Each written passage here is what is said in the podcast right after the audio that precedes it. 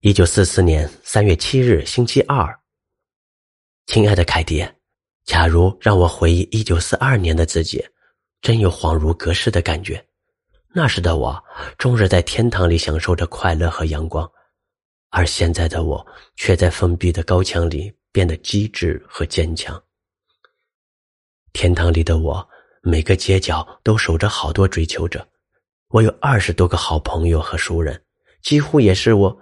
几乎也是所有老师眼中的好，几乎，几乎也是所有老师眼里的宠儿，从头到脚都被爸妈娇惯着，口袋里总是塞满了糖果和零用钱，在学校里我是孩子王，总爱带头起哄，所有人都愿意跟着我一起玩，一起上学放学，这样的生活我还有什么不满足的呢？你也许很奇怪，我怎么会？我怎么会那么惹人喜欢？彼得说：“那就是魅力。”其实不完全对。所有的老师都是因为我机智的回答、幽默的语言、灿烂的笑容和精辟的见解而喜欢我。我一向都是那样，还颇会卖弄风情，懂得逗人开心。而且我还很用功、很真诚、很大方。我从不拒绝别人抄我的作业，有了糖果就会分给大家。我也不自负。受到了这么多的宠爱，我是否会变得忘乎所以呢？可就在这个时候，我一下子从巅峰跌到了谷底，残酷的现实把这一切都击得粉碎。花了一年多时间，我才强迫自己接受了这个现实。过去的我虽然快活，却很肤浅，就像彼得说的：“过去每次看到你，你都被一大群男生包围着，后面还跟着好几个女生。”可现在呢，我还剩下什么？我没有忘记怎样笑，也没有忘记如何机智的回答问题。对于批评别人，我还是一样擅长。我依然会卖弄风情，如果我想的话。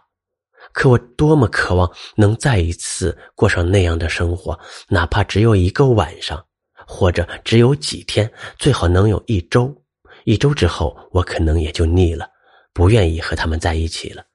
我不想要追随者，我不想要追随者，我要的是真正的朋友。我要的朋友不是我喜欢的，我要的朋友不是喜欢我的笑脸，而是喜欢我的性格和行为。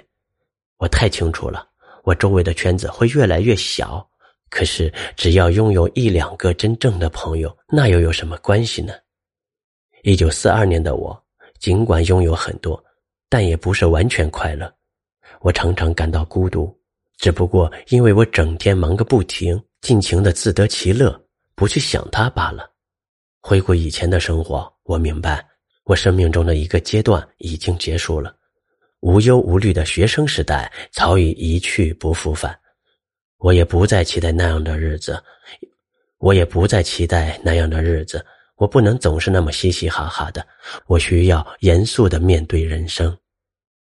我好像在用一个超倍放大镜回顾自己的往事，在家时生活充满阳光，来到这里，生活却发生了巨大的变化，整天有着无尽的争吵和指责，我完全惊呆了。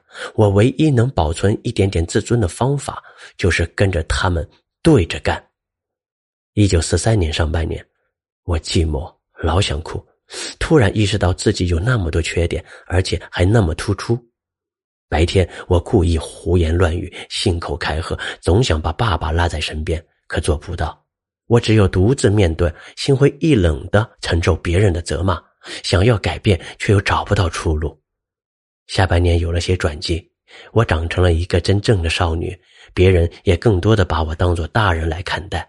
我开始思考，开始写日记，并且终于意识到，别人再也没有权利对我指手画脚，并终于意识到，别人再也没有权利对我指手画脚，把我当皮球一样踢来踢去。我要按照自己的意愿对待自己。还有更让我震惊的是，就是我终于意识到，即便是爸爸，也不能在所有事情上都站在我这边。从今以后，我只能靠自己了。新年伊始。我的梦发生了重大变化，伴随这个梦，我发现了自己的渴望，不是渴望一个女朋友，而是渴望一个男朋友。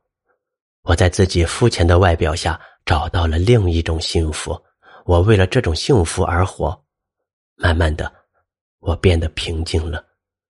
每晚临睡前，我都会这样祷告：为了世间所有的善良和美好，感谢上帝。